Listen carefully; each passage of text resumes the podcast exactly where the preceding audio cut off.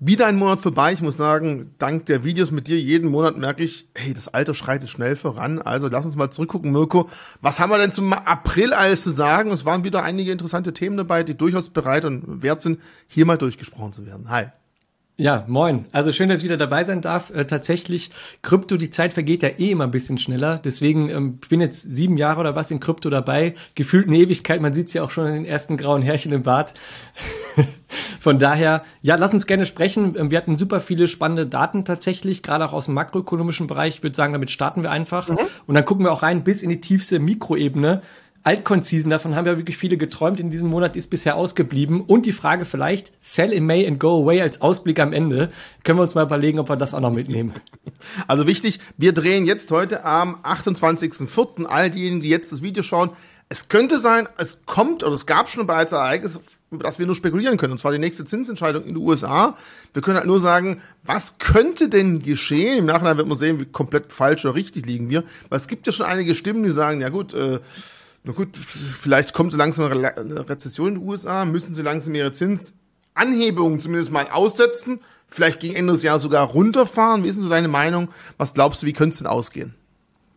Ja, also ich vertraue ich vertraue da einfach nur mal auf die Daten, die uns vorliegen. Und äh, wir mhm. haben jetzt verschiedene Daten ja schon bekommen, auch wieder in diesem Monat. Das heißt Arbeitslosenzahlen, ähm, alle Indikatoren, die für die Fed letztendlich wichtig sind, zu entscheiden, was machen wir mit der Zinskurve. Und die Inflation, ja, sie geht zurück, aber mit Blick auf die Kerninflation zeigt sich auch in Europa, also es gilt ja für jede Zentralbank äh, in der Welt, wir haben noch ein Riesenproblem mit der Inflation. Und ja, es gibt schon disinflationäre Ansätze, sogar teilweise sorgen vor Deflation aber nur in gewissen Kernsegmenten. Lange Rede, kurzer Sinn. Prognose, der Markt, da brauchen wir nur auf das Tool von CME Watch Tool schauen, ist gerade 85 Prozent für 25 Basispunkte nochmal hoch.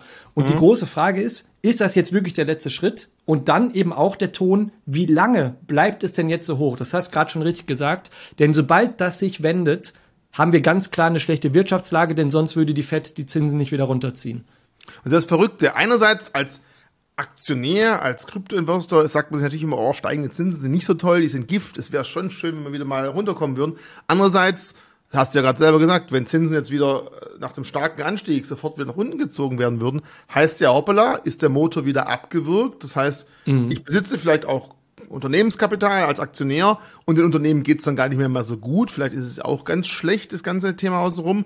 Aber die Unternehmenszahlen grundsätzlich der letzten Tage und Wochen, die wir gesehen haben, da muss man ja zumindest von der Tech-Seite sagen, die haben sich eigentlich ganz gut geschlagen. Ja, und das spiegelt sich definitiv auch im Bitcoin-Kurs wieder.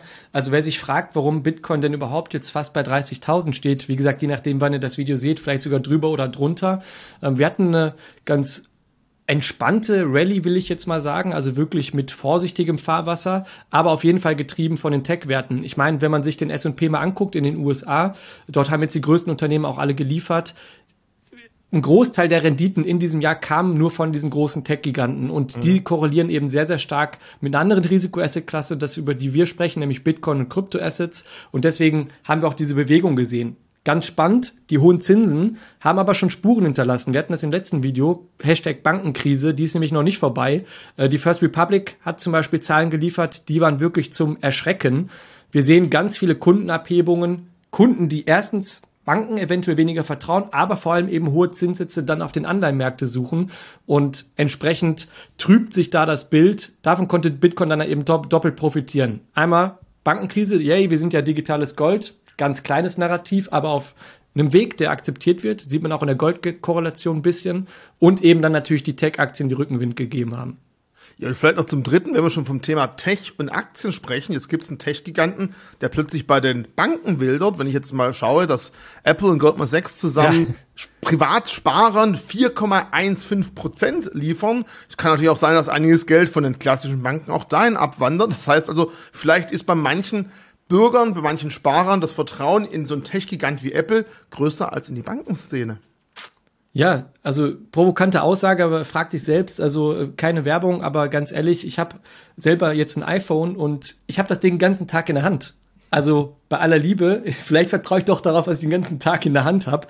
Ist vielleicht ein bisschen übertrieben dargestellt, aber man muss auch dazu sagen, ähm, die Renditen suchen sich bei Apple im Detail. Also ist jetzt nicht so, hier sind 4,3 Prozent und los geht's. Ist auch ja. nur in den USA das Angebot und auch Bedingungen natürlich daran geknüpft. Ja. Aber du siehst, ähm, das sind harte äh, Herausforderer und das Ding ist, Tech-Aktien haben auch jede Menge Cash noch. Ja, die haben große Cash-Reserven und das Cash, was die jetzt Reserve haben, geht den Banken gerade flöten. Also vielleicht ein kleiner Paradigmenwechsel spannende Zeiten, definitiv. Und man nur sagen muss, bei dem Cash der Tech-Unternehmen ist es einfach so, dass es in verschiedenen Ländern verteilt ja. ist, weil die halt gucken, wo sie ihre Einnahmen so hinschieben, dass sie möglichst wenig Steuern zahlen müssen. Wenn sie es dann woanders hinschieben müssen, dann wird es halt auch für sie etwas teurer. Aber grundsätzlich ja, man sagt ja immer, boah, Tech-Werte, die haben Probleme, wenn die Zinsen steigen. Nö, weil die haben meistens richtig, richtig viel Cash, wie du gerade beschrieben hast. Deswegen haben sie damit gar nicht so große Probleme.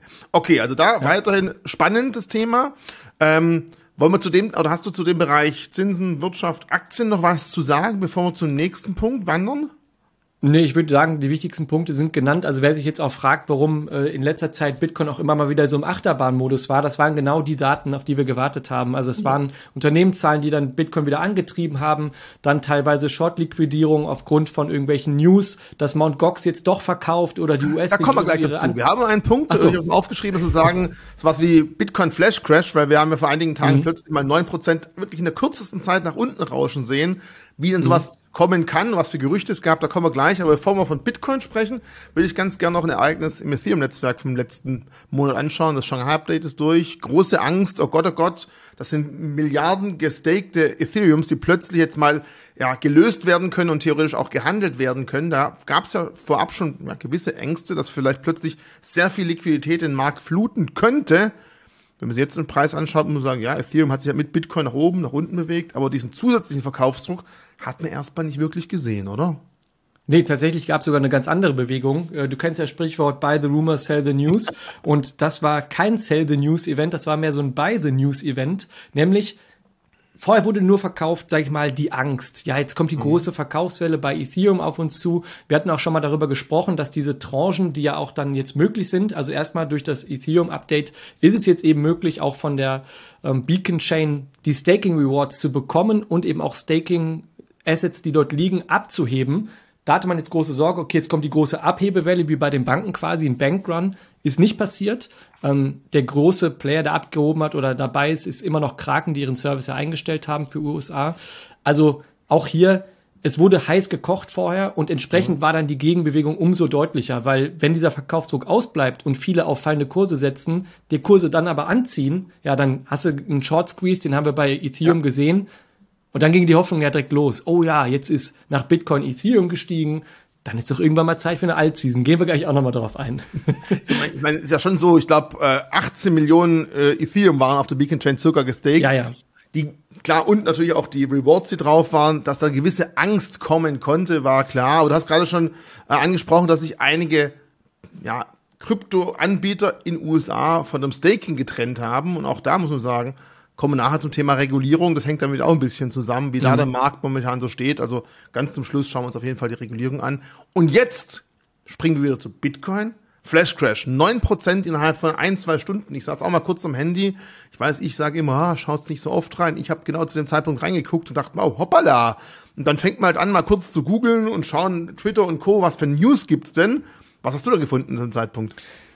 Ja, ich habe äh, mich auch hingesetzt und tatsächlich einen eigenen Post verfasst, weil ich fand es ganz spannend. Ähm, war eine überraschende Achterbahnfahrt. Ich habe selber an dem Morgen noch getweetet, äh, Bitcoin wieder äh, am Aufstieg, sage ich mal, 3,6 Prozent. Was ist passiert? Das war, ich habe hier eine genaue Timeline mir aufgeschrieben. Äh, das war am 25.04., also am äh, Dienstag 19.30 Uhr. Da hat erstmal die First Republic äh, gemeldet und die Aktie ist komplett abgeschmiert. Dann hatten wir am gleichen Abend Microsoft und Google, die als mhm. Tech-Unternehmen ja im Visier waren und die haben super Zahlen geliefert. Bitcoin, hurra, wir gehen hoch und hatten so einen richtig schönen Rückenwind. Am nächsten Morgen ging dann der Bitcoin-Kurs wieder über 30.000 und da war wieder Bullenstimmung. Ja, das war natürlich dann super. Das Problem war, es ging dann eine Fake-Meldung rum, dass Mt. Gox und die US-Regierung ihre Bestände verkaufen. Ihr wisst, Mt. Gox fängt jetzt auch langsam dann an, eben die Kreditoren, diejenigen, die dann noch Geld bekommen von der Börse, auszuzahlen. Und die US-Regierung hat noch ganz viele BTC von dem Silk Road, mhm. ganz, von dem ganzen Silk Road-Prozess. Ja. Verkaufsdruck bei dünnen Orderbüchern ist halt Panic. Es wurde verkauft, aber wie gesagt, die News kam auch eher gleichzeitig mit dem Dump. Also ob das jetzt wirklich der Grund war oder irgendein Well sich gedacht hat, ey, ich rasiere jetzt hier den Markt weg. was soll ich euch sagen? Es wird super viel gezockt und meine Warnung da draußen, die Orderbücher, sowohl am Finanzmarkt als auch bei Krypto, sind super dünn und jede Bewegung macht da gerade Chaos. Und ja, dann kamen wieder gute Zahlen von Meta und andere Unternehmen und schon ist Bitcoin wieder fast bei 30.000. Also völlig verrückte Woche und zeigt, wie dünn das alles gerade ist. Mal ganz kurz dünn, ein Ausblick, was heißt denn eigentlich dünne Orderbücher, dass man einfach versteht, wie kommt ein Preis zustande. Stellen wir uns mal Folgendes vor. Weltweit, wenn Mirko derjenige, der am meisten für Bitcoin zahlen möchte, er ist bereit, momentan 30.000 Dollar zu zahlen für 50 Bitcoins. Als nächstes käme ich im Orderbuch, ich wäre bereit, ebenfalls 50 Bitcoins zu zahlen. Allerdings bin ich geiziger, ich zahle nur 29.000 US-Dollar.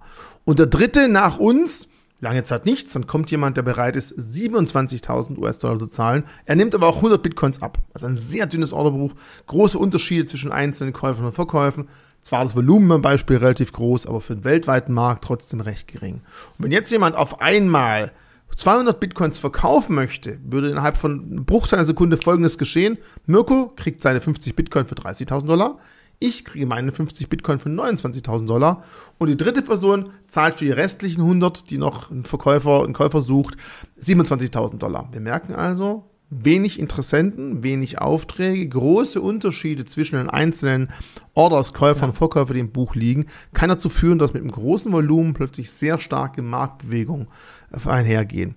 Wenn wir dazu im Gegensatz große, dicke Orderbücher haben, wo viel Volumen dahinter ist, dann haben wir bei jedem Zehntel Cent Tausende von Bitcoins, die gesucht oder nachgefragt werden. Und dementsprechend können auch größere Volumen nicht unbedingt den Markt sofort extrem in Bedrängnis bringen in eine von beiden Richtungen.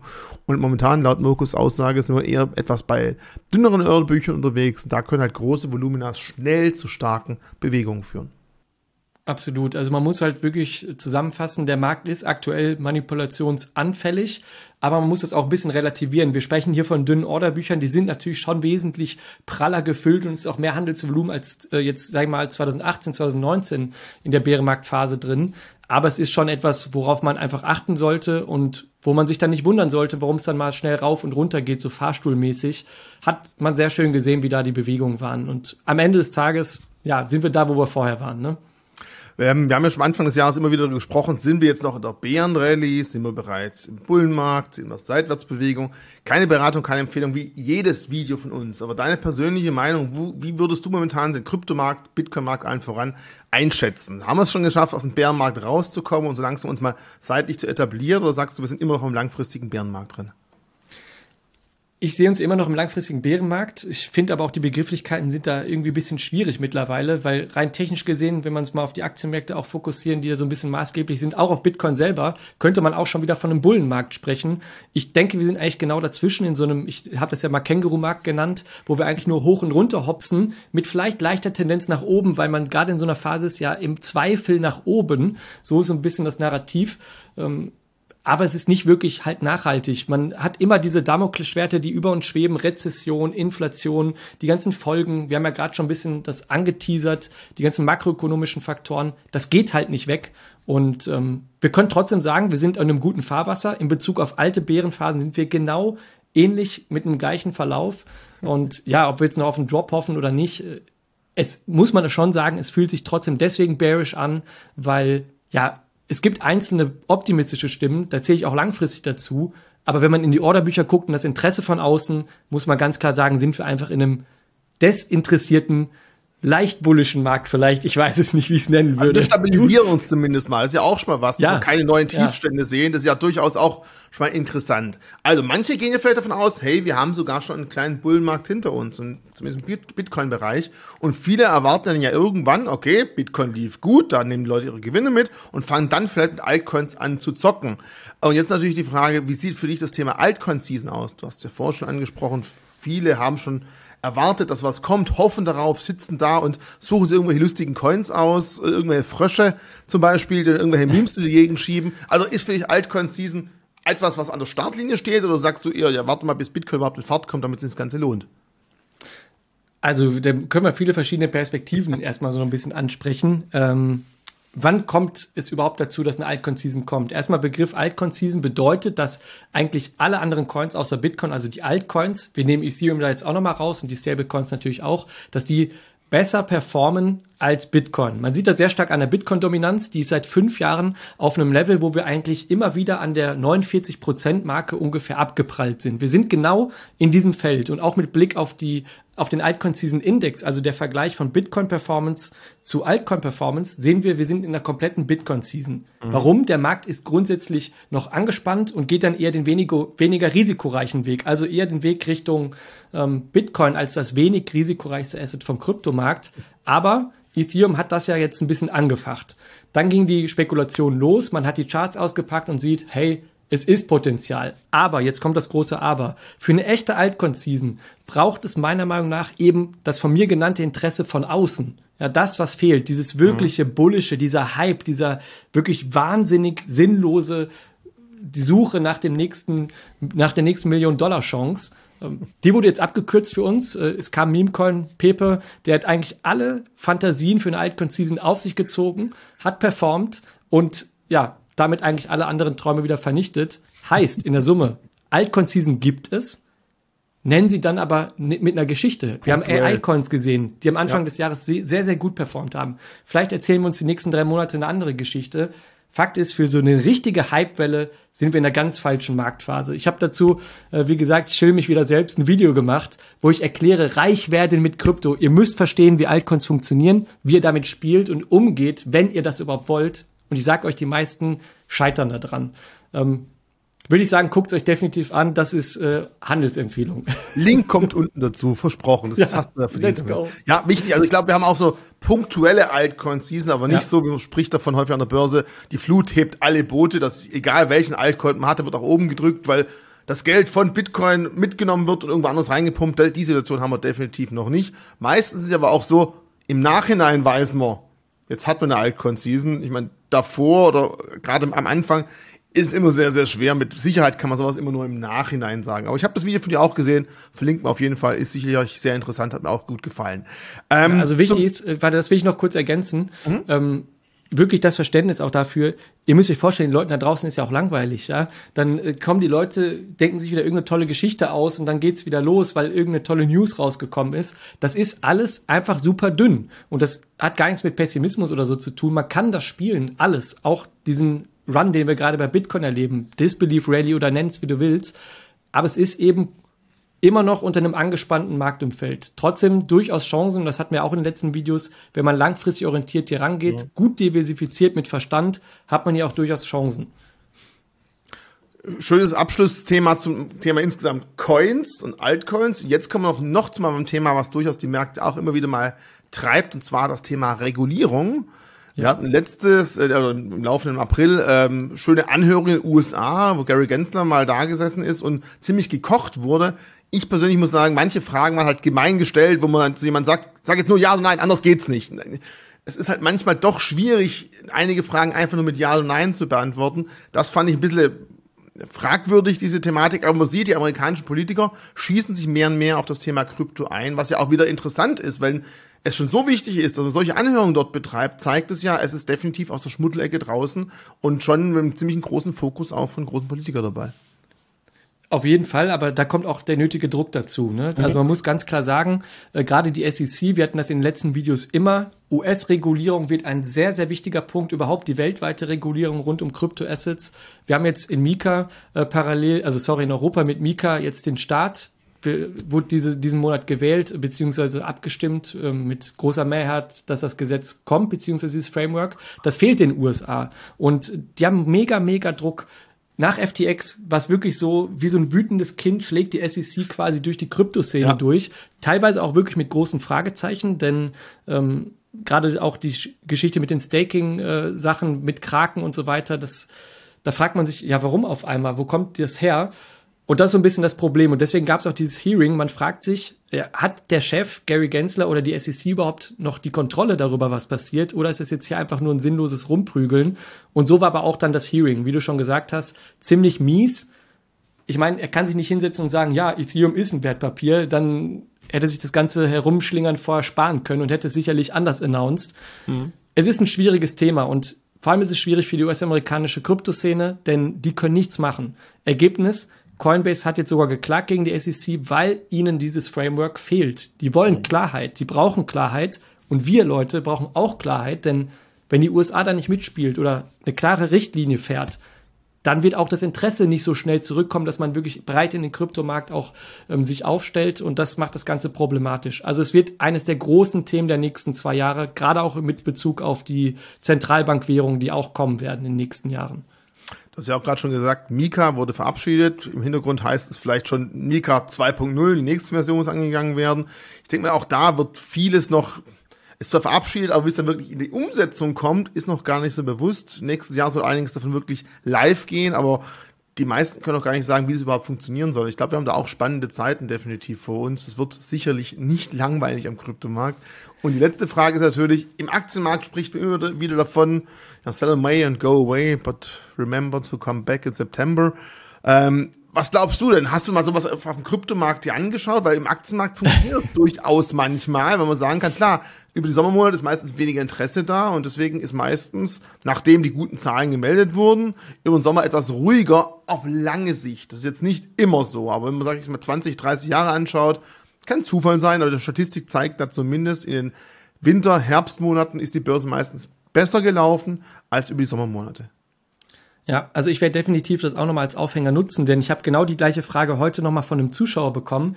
Kann man das denn eigentlich für Krypto zum Beispiel statistisch nachweisen? Ich kenne den Spruch auch aus dem Börsenjargon mhm. und im Schnitt, ja, ist das so passiert. Ja, die Sommermonate waren im Schnitt schlechter, aber das gilt, wie du schon richtig gesagt hast, gar nicht für jedes Jahr. Erinnern wir uns mal an, an die Phase der Corona-Pandemie. Da ging es richtig los. Da war ja. ein unfassbarer Bullenmarkt. Klar, da war auch viel billiges Geld im Umlauf, gar keine Frage und andere Sachen.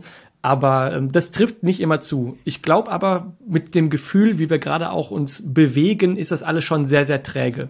Mhm. Ich glaube nicht, dass im Sommer jetzt irgendwie aus irgendwie ein Wunder passiert, dass auf einmal das mega krasse Interesse kommt und alle Probleme sind gelöst. Ich glaube, wir werden im Sommer viele weitere Zahlen bekommen, die uns eher in eine Richtung lenken, okay, Rezession müssen wir uns mit beschäftigen, okay, Zinssenkungen werden kommen und damit vielleicht nochmal ein schöner Schwung nach oben, um dann erstmal einzupreisen, ey, der Wirtschaft geht's halt einfach nicht gut, da müssen wir auch mal entsprechend ähm, die Märkte ein bisschen nach unten treiben. Also lange Rede, kurzer Sinn, sell it may go away. Ich glaube schon, dass es wieder stattfinden kann, aber nicht mit einem irgendwie mega Sell-off, sondern vielleicht eher eine Seitwärtsphase mit gewissem Spielraum tatsächlich. Hört sich doof an, aber lass das Ding bis 35 hochgehen, dann ist aber auch wieder Boden bis 24, 20.000 auch da. Und das ist halt eine Range, die ist groß, jetzt bei Bitcoin, aber da müssen wir uns vielleicht mit beschäftigen. Und hier wieder die Erinnerung, wenig Interesse bedeutet wenig Volumen, dünne Orderbücher und dann lässt sich das eben sehr viel schneller auch bewegen. Stell dich auf Volatilität ein, am Ende aber wahrscheinlich einfach ein Non-Event. Das heißt, heute in drei Monaten sprechen wir wahrscheinlich immer noch über 30.000 mit irgendwas dazwischen. Was natürlich spannend ist, wenn ich richtig weiß, alle 210.000 Blöcke findet bei Bitcoins Halving statt. Deswegen kann man nicht heute schon sagen, an welchem Tag es stattfinden wird. Aber ich gehe mal davon aus, so circa in einem Jahr von jetzt, genau. Ende April, Anfang April, März, April, Mai, so rum, werden wir das nächste Halving haben. Vielleicht wird das wieder so ein ausschlaggebender Punkt sein, aber da diskutieren wir auch mal wieder. Wie weit ist noch das Halving-Ereignis dazu da, um den Markt weiter zu treiben? Weil dreimal ist es geschehen. Das weiß schon jeder. Kann es dann noch mal ein viertes Mal geschehen? Oder glaubt das eh jeder, dass es deswegen passiert? Und darum kommt's halt nicht. Das ist das, was man auf dem Aktienmarkt, auch im Kryptomarkt überspielen kann. Also ich glaube, in einem Jahr haben wir zumindest ein spannendes, spannendes Umfeld, wo man sagen kann, bisher war es immer so, was geschieht denn jetzt? Oder äh, bist du da ganz andere Meinung und sagst, der Markt wird das schon längst vorweggenommen haben bis dahin? Es tut mir so leid, ich habe dazu auch wirklich ein XXL-Video gemacht. Jetzt wird ähm, aber auffällig. nee, ist wirklich auffällig, aber ja, natürlich. es ist unmöglich. Jetzt in einem, klar. Ja. Äh, ich wollte nur damit sagen, das habe ich im Gegensatz zu diesem Sell in May schon analysiert und ausgewertet für mich persönlich. Ist, glaube mhm. ich, super spannend, das zu sehen, was nämlich auch überhaupt diese ganzen Marktbewegungen jetzt noch ausmachen bei der Menge an Bitcoin, die dann weniger im Umlauf fast sein 92 Prozent aller Bitcoins bereits gemeint, also arg viel mehr ist nicht mehr da. Ja.